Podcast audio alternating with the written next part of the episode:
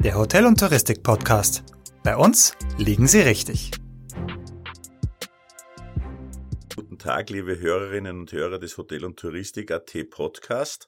Mein Name ist Axel Schimmel, ich bin Chefredakteur der HGV-Praxis, ein Medium, das äh, zu Hotel und Touristik gehört. Äh, ich begrüße Sie sehr herzlich zu einer ersten Podcast-Aufnahme und darf Ihnen folgenden Gast vorstellen. Äh, wir begrüßen heute Emanuel Eisel, Geschäftsführer der Firma Contento. Grüß Gott, Herr Eisel. Grüß Gott, Herr Schimmel. Grüß Gott an die Hörer. Herzlichen Dank für Ihr Erscheinen. Sie sind Geschäftsführer der Firma Contento.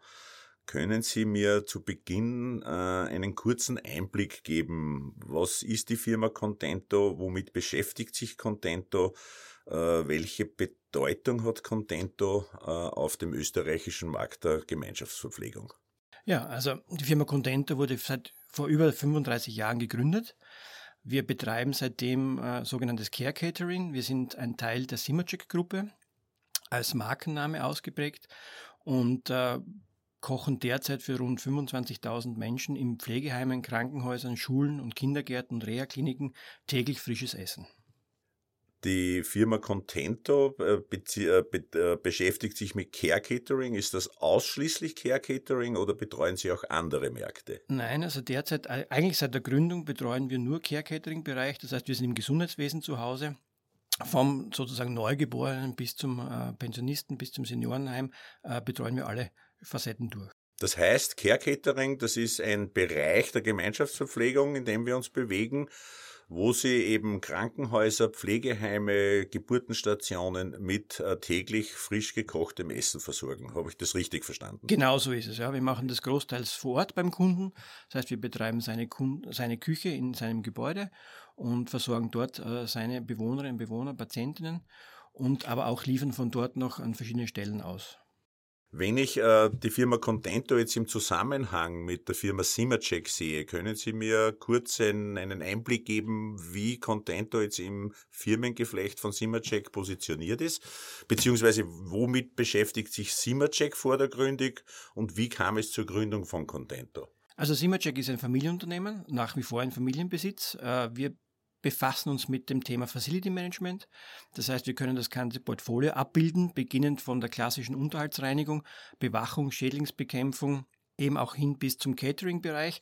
Äh, es wurde damals sozusagen der Bedarf erkannt äh, in Österreich, dass äh, Pflegeeinrichtungen, Krankenhäuser Küchen vergeben werden und dass dies auch tun. Und dort wurde damals diese, diese Marke gegründet und der Teilbereich gegründet. Das heißt, wir sind ein Teil der Simagic Holding und betreiben in ganz Österreich und auch im Ausland äh, umfassende Facility-Angebote mit technischen, wie gesagt, technischen Facility und dem allen anderen, was wir bieten.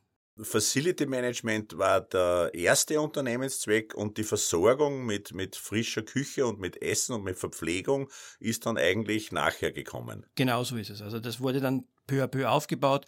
Zum Schluss kam jetzt Schädlingsbekämpfung und Bewachung dazu. Und wie gesagt, wir Teil der Gruppe wurden vor über 35 Jahren gegründet und sind seitdem am Markt unterwegs. Nun ist ja das Care Catering ein, ein ganz ein, ein spezieller Bereich der Gemeinschaftsverpflegung. Ich äh, schiele jetzt besonders auf die Zeit der vergangenen drei Jahre. Insbesondere in Gesundheitseinrichtungen war die Verpflegungssituation oft äh, vor, stand vor großen Herausforderungen. Wie äh, hat sich die Situation für Sie, für Contento, genau in diesem Segment während der Pandemie dargestellt? Also natürlich herausfordernd, wie Sie richtig sagen. Wir hatten mehrere Themen, die wir genau zu der Zeit dann als, als Problemfelder bekommen haben. Einerseits war das der, der, Umgang mit der Pandemie, wie geht man mit dem Virus um, wie geht man mit den Mitarbeitern in der Situation um. Andererseits auch die Versorgungssicherheit, werden unsere Partner uns versorgen können mit Lebensmitteln, mit Energie und so weiter. Da wir der Marktführer in Österreich auf diesem Gebiet sind, haben wir sehr starke Partner, die uns äh, von Anbeginn äh, an versichert haben und auch eben sich dementsprechend benommen haben, dass wir immer versorgt wurden, immer nach vorgereiht wurden. Aufgrund dessen, dass wir in allen Küchen seit jeher einen sehr hohen äh, Hygienestandard haben, war der Umgang dann mit der Maske beziehungsweise mit den Desinfektionsthemen für unsere Mitarbeiter sehr, sehr einfach äh, überzulaufen, denn äh, das wird täglich bei uns gelebt. Wir haben auch den ersten Corona-Fall in unserem Betrieben erst im sozusagen im September 2020 gehabt und da war es ein Mitarbeiter in, in, in der Zentrale. Und erst dann, so mit Oktober, kamen auch die Fälle draußen äh, in den Betrieben. Wir haben von Anfang an dann ein Backup-System entwickelt, wo wir sozusagen den Kunden versichern konnten, äh, dass wir, wenn's, wenn unsere Mitarbeiter in der Küche A ausfallen, die Küche B mit einspringen kann. Wir hatten sogar in der heißen Phase im März 2020 eine komplette Küchenmannschaft aufgrund der Schließung eines, einer Reha-Klinik on hold gesetzt, die sozusagen sofort in Österreich einspringen hätte können und die Küche dort weiter betreiben kann. Das ist ja eigentlich gelebte Praxis, dass viele äh, Gesundheitseinrichtungen, viele Betriebsküchen in Spitälern quasi mit zwei Teams gearbeitet haben. Ein Team ist vor Ort in der Küche, während das andere äh, frei hat bzw. zu Hause ist, um ja zu keiner Kreuzkontamination zu kommen, wurde das im Groben auch bei Ihnen so gehandhabt? Genau, also wir hatten, wir hatten überall in den großen Küchen Teamteilungen. Äh, wir haben umgestellt dann auf die sogenannte Drei-Tage-Woche, also drei Tage arbeiten, drei Tage frei. Und die Teams haben sich abgewechselt. Und ich muss ein großes Dank an unsere Mitarbeiterinnen und Mitarbeiter aussprechen, die da wirklich von Anfang an mitgezogen sind, es mitgetragen haben. Und so konnten wir es verhindern, dass wir bis dato, bis heute eine Küche schließen mussten, sondern wir hatten immer alle Teams sozusagen live beim Arbeiten und mussten nicht schließen. Wenn Sie nun von täglich 25.000 Essen sprechen, die Sie frisch zubereiten, auf wie viele Betriebe bzw. Objekte teilen sich die auf, bzw. wie viele Mitarbeiter sorgen für die Verpflegung dieser 25.000 Essen? Also derzeit äh, betreiben wir 45 Küchen in ganz Österreich beim Kunden vor Ort, wobei eine Zentralküche von uns selber betrieben wird im Kärnten. Äh, wir bespielen diese Küchen mit derzeit rund 600 Mitarbeiterinnen und Mitarbeitern und äh, kochen sozusagen von diesen Küchen noch an die 200 anderen Kunden aus, die keine Küchen vor Ort haben, sondern nur beliefert werden. Äh, fangt beim Kindergarten an, geht über Schulen, auch andere Pflegeheime bis zu Asyleinrichtungen, die derzeit äh, äh be beliefert werden. Und so schaffen wir es, dass wir 25.000 Menschen mit circa, wenn wir es zusammenrechnen, 50.000 Portionen am Tag äh, glücklich machen dürfen. Das heißt, 45 äh, Küchen, die Sie betreiben und noch 200 Projekte extra, sind wir grosso modo bei so circa 250 Betrieben, die die Leistungen, die die Verpflegsleistungen der Firma Contento in Anspruch nehmen. Genau. Gut. Nun ist ja besonders im Care Catering äh, der Begriff Krankenhausessen oder Seniorenheimessen nicht immer äh, von einem guten oder nicht immer vom besten Ruf begleitet. Wie tritt die Firma Contento diesem Image entgegen? Also als erstes einmal äh, liegt es an unseren Mitarbeiterinnen und Mitarbeitern. Wir versuchen nach wie vor Mitarbeiter zu rekrutieren, die den Beruf noch gelernt haben, die den Beruf leben. Äh, wir haben einen sehr hohen Qualitätsanspruch an uns selbst. Das beginnt beim Einkauf mit der Regionalität. Äh, wir legen Wert darauf, dass wir eine gut bürgerliche Küche anbieten können, als würde man sie zu Hause kochen. Äh, das heißt, wir haben keine fancy Speisen am Plan, aber dafür die gut bürgerliche österreichische Küche und das ordentlich qualitativ mit hochwertigen Produkten verarbeitet. Das Image ist aus meiner Sicht überholt und, und eigentlich braucht keiner mehr sich zu fürchten, wenn in ein Krankenhaus oder Pflegeeinrichtung geht. Die Qualität des Essens ist sehr, sehr hoch, auch bei den äh, anderen Mitbewerbern. Und ich glaube, wir in Österreich können uns glücklich schätzen, dass wir auf diesem Gebiet unterwegs sind. Wenn man dann die Nachbarländer ein bisschen schielt, da ist die Situation etwas anders. Wenn man jetzt so auf eine Krankenhausküche äh, genauer draufschaut, wie kann man sich das vorstellen? Wie erstellen Sie den Speiseplan? Inwieweit fließen hier Kundenwünsche ein? Wie, wie kann man sich das vorstellen? Äh, geben Sie Essensproben ab, damit der Kunde sagen kann, das war eine gute Qualität, das wünsche ich mir auf meinem Speiseplan für meine Patientinnen und Patienten. Wie, wie läuft das ab? Können Sie hier einen kleinen Einblick geben? Also wir haben individuelle Speisepläne, das heißt, jede Küche schreibt den eigenen Speiseplan in dem Fall der Küchenchef. Das heißt, das ist auch in der Verantwortung des Küchenchefs, die er auch gerne hat, weil damit ist er in seiner Gestaltung frei. Natürlich hat der Kunde ein gewaltiges Wort mitzusprechen. Gerade in Krankenhäusern ist es die diätologische Abteilung und auch Ernährungswissenschaftler, die mitsprechen.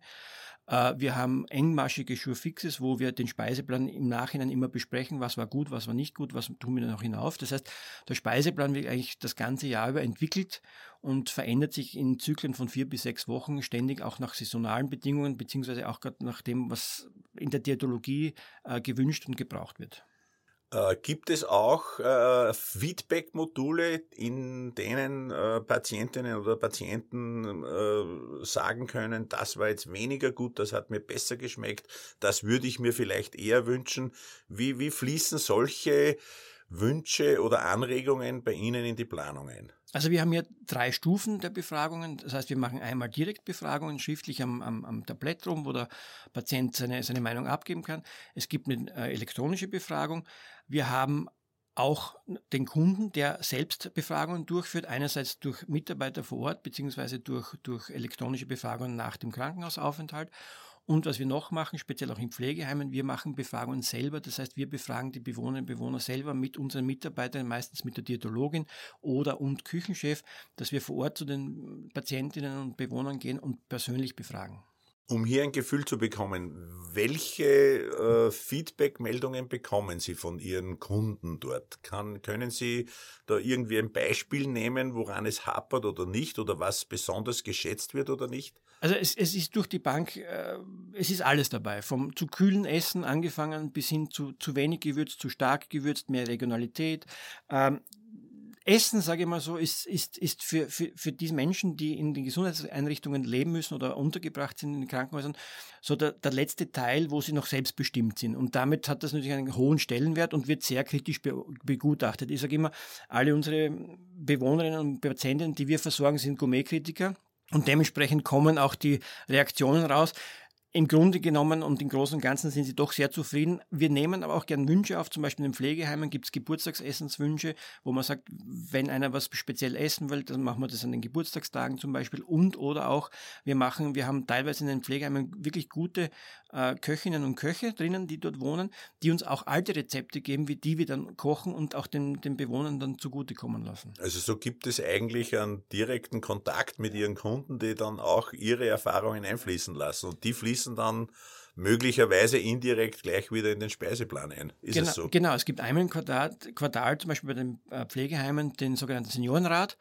Da sitzen ausgewählte Bewohnerinnen und Bewohner drinnen, plus unser Küchenchef, unsere Bereichsleitung.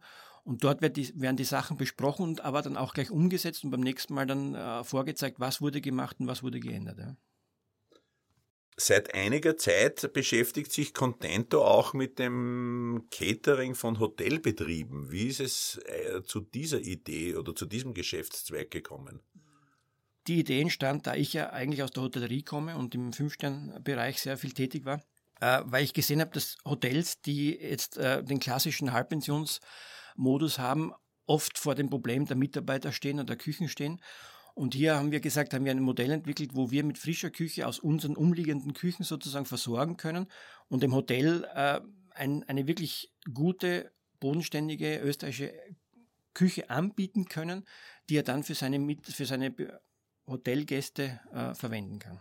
Seit wann äh, pflegen Sie bzw. bearbeiten Sie diesen Markt? Das Projekt läuft seit 2018 ist pandemiebedingt etwas natürlich eingeschlafen in den letzten zwei Jahren. Heuer war es erste Mal wieder da und wir werden das jetzt in Zukunft äh, verstärkt ausbauen und verstärkt in unseren Regionen anbieten und auch zu den Hotels vor Ort gehen und diese Möglichkeit auch persönlich zu besprechen und aufzuzeigen. Dort kochen Sie aber nicht direkt im Hotel, oder wie, wie, wie kann man sich das vorstellen? Nein, es wird in einer Küche von uns gekocht und äh, gibt zwei Möglichkeiten. Entweder kommt es fixfertig zum, zum Hotelier, sodass er es nur mehr aufs Buffet stellen muss oder seine Mitarbeiter vor Ort nur mehr ausgeben müssen. Oder wir machen es teilfertig und schicken dann einen Mitarbeiter von uns dorthin, der es dann vor Ort finisht und sozusagen frisch für die Gäste dann noch zubereitet. Im Finishing-Modus. Das heißt, äh, es ist eine Art Cook-and-Chill-Küche, diese vorgefertigten Na, oder Cook-and-Hold oder Cook and Hold. Cook and Hold. Cook and Hold. Zu einem gewissen Grad vorgegart, ja. der dann im Ort des, des Verzehrs äh, finalisiert wird. Genau. Und die andere Version ist dann die Frischküche, wo quasi die Speisen warm oder heiß angeliefert werden und direkt äh, ans Buffet oder in die Küche kommen und dort dann im warmen Zustand an die Kunden, an die Gäste äh, serviert werden. Klassisches Cook-and-Serve-Thema. Das heißt, wir kochen, also, also unser Qualitätsanspruch ist, dass die Küche, die das Hotel beliefert, nicht länger als 20 Minuten Transportweg entfernt sein darf. Äh, damit äh, schaffen wir auch die Qualität und die, die äh, Hygienerichtlinien. Und äh, dann kommt es fix fertig und kann eben so verabreicht werden, wie der Kunde es möchte, eben über Buffet oder dann tabletiert oder angerichtet.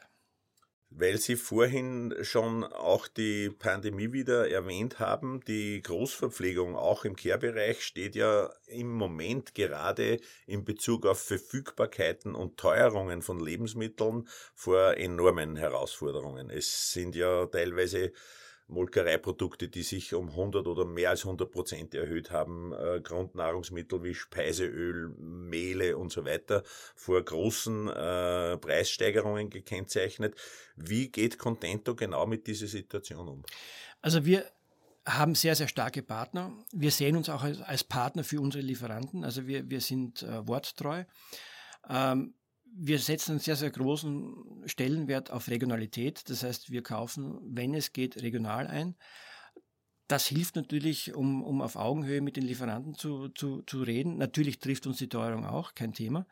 Ähm, was aber natürlich gut ist, ist die Verfügbarkeit. Also wir sind bei allen Lieferanten als Nummer eins Kunde gelistet, weil wir eben im Care-Catering-Bereich zu Hause sind, weil wir Krankenhäuser und Pflegeheime beliefern und, und betreuen. Das hilft natürlich. Auf der anderen Seite sind wir als langjähriger Partner schon bekannt, äh, wie auch unsere Zahlungsmodalitäten zum Beispiel sind. Äh, das Thema Teuerung ist äh, natürlich ein Thema, was auch jetzt zukünftig fürs nächste Jahr ein, ein spannendes Thema wird. Wo die Reise hingeht, ist nicht absehbar. Wir hoffen natürlich, dass jetzt irgendwann einmal die Kurve sich abflacht und vielleicht wieder in die Gegenrichtung gehen wird. Letztendlich ist es so, dass wir alle sozusagen den Gürtel ein bisschen enger schnallen müssen, äh, einerseits im Angebot, andererseits aber dann auch äh, im Output und so können wir das ein bisschen abfangen, so dass es der Patient und der Bewohner nicht merkt. Können Sie zu diesem Zeitpunkt sagen, um wie viel teurer Ihre Lebensmittel geworden sind aktuell? Beziehungsweise Sie müssten ja auch Ihre Preise für Ihre Kunden anpassen, um wirtschaftlich arbeiten zu können. Gibt es da Zahlen, die Sie mir nennen können? Ja, also wir haben, wir haben eine Schnittteuerung von, von circa 8% bei den Lebensmitteln beim Wareneinsatz. Wir können natürlich noch nicht alle äh, Erhöhungen weitergeben an den Kunden, weil wir vertraglich auch gebunden sind von, von, von Erhöhungs- äh, Zeitpunkten her. Ich hoffe, dass wir bei diesem Niveau bleiben werden, dass es nicht über die 10%-Marke hinausgeht und dass wir auch durch den verstärkten regionalen Einkauf, den wir haben, äh, wieder ein bisschen zurückgehen können, äh, wenn die regionalen Betriebe und Lieferanten auch ihre Preise wieder senken können, wenn, wenn die Unterstützung der Regierung da ist und sie sozusagen zum Beispiel beim, beim Klimabonus oder beim Energiebonus äh, sozusagen ihre Preise auch stabilisieren können. Das ist ein sehr gutes Stichwort, die Regionalität und die Saisonalität. Äh, wie viel Prozent Ihrer gesamten Einkaufsmengen stammen aus Österreich? Wie viel äh, Sie trachten vermutlich danach, so viel wie möglich einzukaufen. Wie, wie stellt sich diese Situation dar? Also wir versuchen alles, was in Österreich produziert und für Großküche aufbereitet wird, in Österreich zu beziehen. Wir haben ein Credo, also zum Beispiel Molkereiprodukte werden nur lokal und regional gekauft.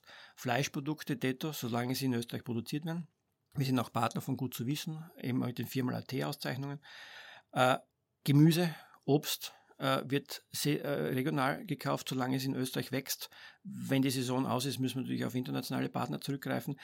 Äh, Getreideprodukte, Gebäck, Bäckereiprodukte sind immer, saison, äh, immer regional, werden immer regional eingekauft. Das heißt, wir sind auf einem Grad von über 60 Prozent, wo wir regional in Österreich einkaufen.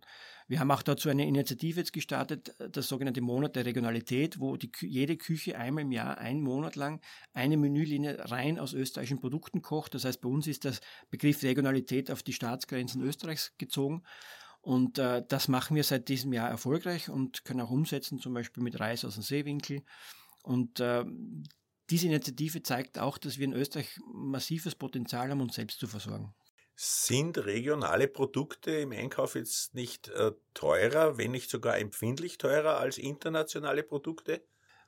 Teilweise ja, aber die Qualität macht das wieder wett. Als Beispiel, wenn ich ein internationales Stück Fleisch mit 180 Gramm brutto kaufe und nach dem Braten bleiben wahrscheinlich 140, 130 Gramm über. Wenn ich ein österreichisches 160 Gramm kaufe, bleiben 140, 150 Gramm über. Das heißt, äh, hier kann man das ein bisschen ausgleichen und durch cleveren Einkauf sozusagen durch die gesteigerte Qualität kann man das ein bisschen wettmachen.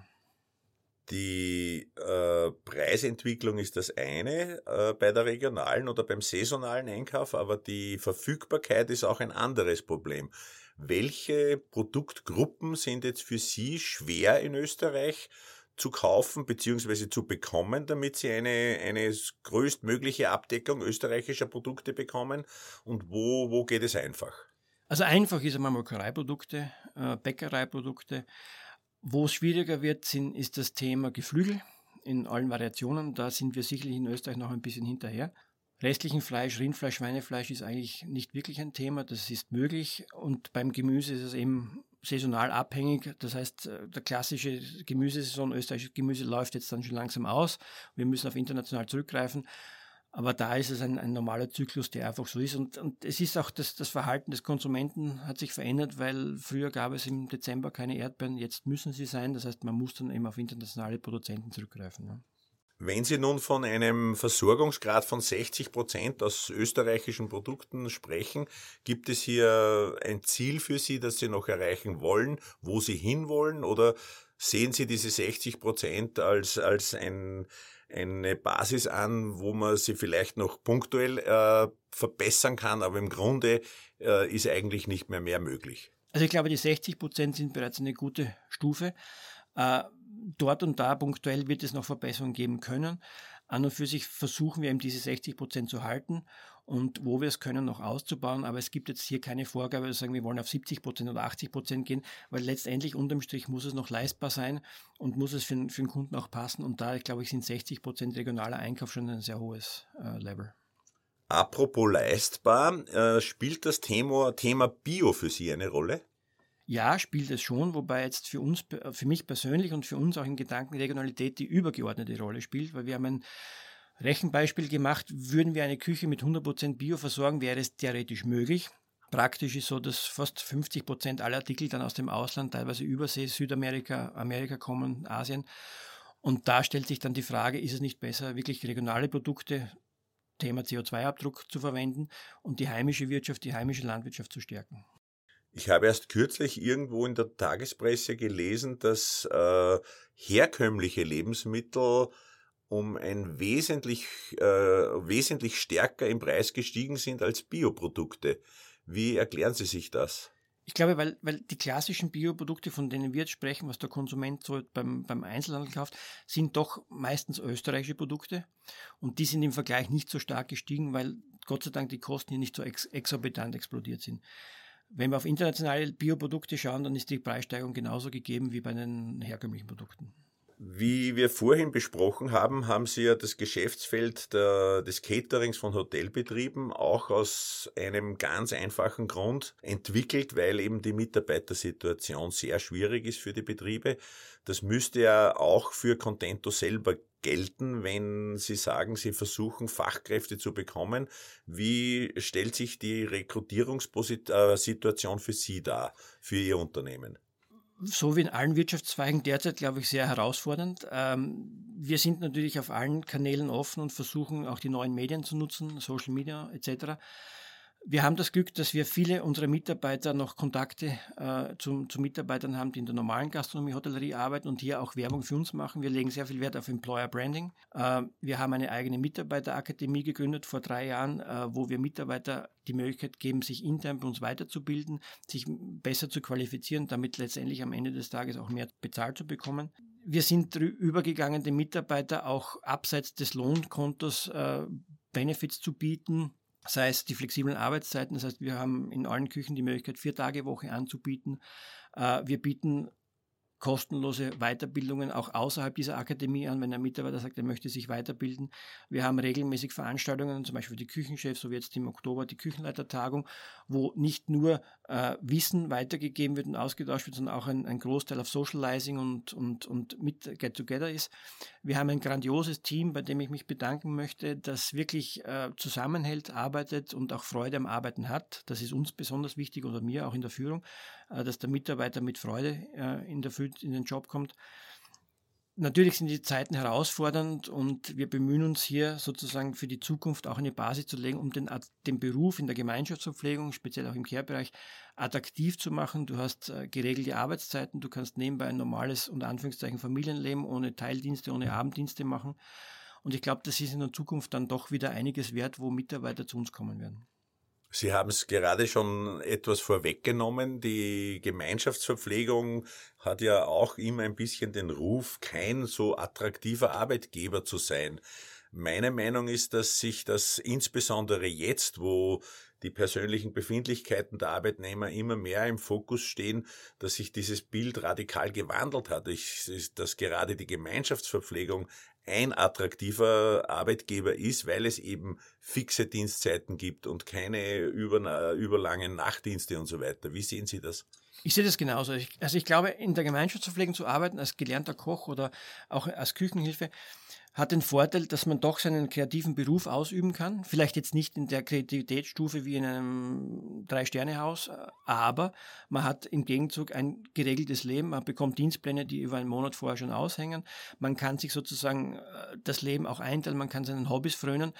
Äh, der Stresslevel ist sicherlich auch gegeben bei uns, aber nicht in diesen Spitzenausmaßen, die es in der, in der Hotellerie bzw. in der Saisongastronomie gibt. Und dementsprechend glaube ich schon, dass, dass wenn man mit, mit Herz und Leidenschaft dabei ist, äh, der Beruf in der Gemeinschaftsverpflegung ganz, ganz angenehm ist und ganz schön ist. Und äh, ich bin bei Ihnen, er ist oft unterschätzt äh, worden und wird unter dem Wert verkauft. Ich glaube, da sollten wir gemeinsam an einen Strang ziehen, um den Mitarbeiterinnen und vor allem auch unseren Gästen und Kundinnen und Patienten draußen zu zeigen, hier arbeiten noch Menschen, hier wird nicht, wie oft gemeint, nur das Backerl aufgemacht, sondern hier wird noch mit Hand gekocht und hier gibt es noch Qualität. Bilden Sie auch äh, gastronomische Lehrlinge aus? Ja, wir haben einige, also wir haben derzeit 18 Lehrlinge in ganz Österreich, würden gerne mehr machen. Problem ist immer nur, Lehrlinge zu bekommen. Im Grunde wäre ja dann die Gemeinschaftsverpflegung, insbesondere Contento oder Care Catering, auch ein Reservoir, um Mitarbeiter wieder in den Markt zu bringen, wenn sie Leute ausbilden. Auf alle Fälle. Das ist auch das Thema mit unserer Akademie. Unsere Lehrlinge müssen in den drei Jahren, die sie bei uns lernen, in der Akademie jedes Jahr drei Kurse belegen.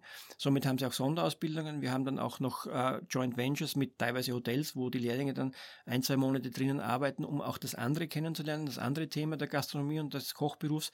Das heißt, wir versuchen den Lehrling, der bei uns arbeitet, sozusagen nicht nur das System gastronomische beizubringen, sondern das ganze Portfolio bieten zu können, damit er nach der Lehre entscheiden kann, in welche Richtung möchte ich gehen.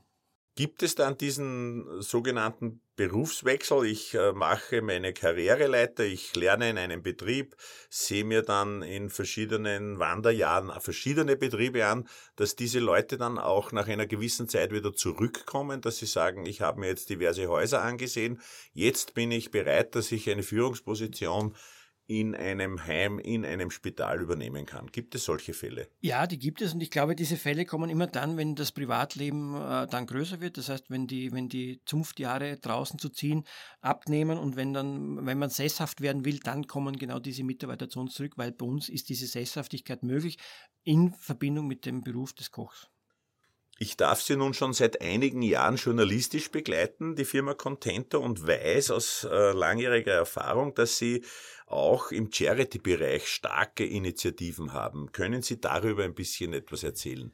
Ja, für uns ist auch wichtig, dass wir, dass wir an die Gemeinschaft und die Gesellschaft etwas zurückgeben. Und wir haben vor Jahren, in dem Fall vor sechs Jahren, äh, eine Charity-Aktion gestartet, wo wir nicht ganz uneigennützig gesagt haben, das soll auch für uns ein bisschen Spaß sein. Nachdem wir leidenschaftliche Motorradfahrer sind, haben wir sogenannten Charity Ride ins Leben gerufen wo wir mit äh, Kundinnen, mit Lieferanten, äh, aber auch mit Freunden und, und, Motorradfahrern aus ganz Österreich unterwegs sind, in einem Freitag bis Sonntag Event, äh, der immer zugunsten der Klinik Clowns Österreich stattfindet. Das heißt, die Spenden gehen zu 100 Prozent an die äh, Klinik Clowns. Hier werden keine Kosten, nichts abgezogen.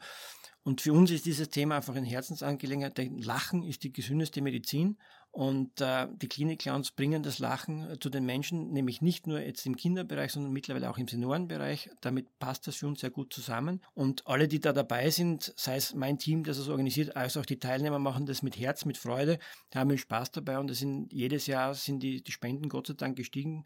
Auch heuer in dem schwierigen Jahr haben wir eine Rekordspendenzahl von fast 25.000 Euro erreichen können.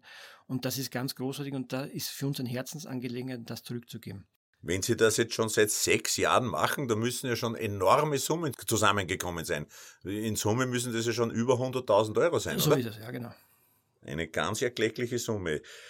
Sie selber sind ja auch leidenschaftlicher Motorradfahrer. Genau, so ist es. Wie machen Sie das mit Ihren Kunden? Also der, der nicht Motorrad fährt, der kommt dann so einfach dazu? Oder, oder gibt es einfach schon so eine große Gemeinde, die dann sagt, okay, wenn Contento zum Charity Drive aufruft, dann sattle ich mein Motorrad und bin einfach dabei? Genau, so ist es. Wir haben ein, zwei Kunden, die kommen mit dem Auto dann zur Veranstaltung, weil es ihnen auch wichtig ist und weil sie auch ihren Teil dazu beitragen wollen. Aber ansonsten sind die meisten wirklich mit dem Motorrad unterwegs und da ist mittlerweile eine große Clique entstanden und, und das wird von Jahr zu Jahr größer und das wird die Herausforderung der Veranstaltung auch immer größer, Hotels zu finden, die hier ein bisschen mitspielen. Aber es zahlt sich aus und es ist äh, wirklich befruchtend für alle. Einerseits, weil die Klinik-Clowns auch vor Ort dann ein bisschen erzählen von ihrem Alltagsleben, von dem Berufsleben. Und das rüttelt dann doch ein bisschen wach und die Kunden und unsere Partner und Freunde schätzen das sehr. Wenn ich noch zu einer abschließenden Frage kommen darf, äh, wo sehen Sie Contento mittelfristig in fünf Jahren und langfristig in zehn Jahren? Also wir wollen definitiv die Nummer eins bleiben im Care-Catering-Bereich. Wir wollen die Angebote noch ausbauen, modernisieren in fünf Jahren. Äh, wir wollen für unsere Mitarbeiter enorm viel investieren in Employer Branding, in äh, Goodies, die abseits äh, des Lohnzettels sind. Wir wollen als attraktiver Arbeitgeber einfach gesehen werden. Und die Vision für in zehn Jahren, dass wir noch immer frisch kochen dürfen in Österreich für unsere Bewohnerinnen und Patientinnen, dass es noch immer geschätzt wird, dass es hier Handarbeit gibt und dass es noch frisch gemacht wird. Und ich glaube, das ist das, das, das Ziel, was wir haben wollen, dass wir einfach den Österreichern und Österreichern in den Gesundheitseinrichtungen eine gute, qualitativ hochwertige Küche bieten dürfen. Dann sage ich recht herzlichen Dank fürs Kommen, Herr Eisel, und herzlichen Dank für das Gespräch, liebe Hörerinnen und Hörer. Ich hoffe, wir konnten Ihnen einen kleinen Einblick in ein Marktsegment geben, das nicht alltäglich ist oder von dem man nicht jeden Tag hört und dass Sie einen gewissen Eindruck äh, erhalten haben, wie die Situation in Österreichs Spitalküchen ist. Vielen Dank fürs Zuhören. Danke und auf Wiedersehen. Danke und auf Wiedersehen. Redaktion Axel Schimmel und Thomas Schweighofer.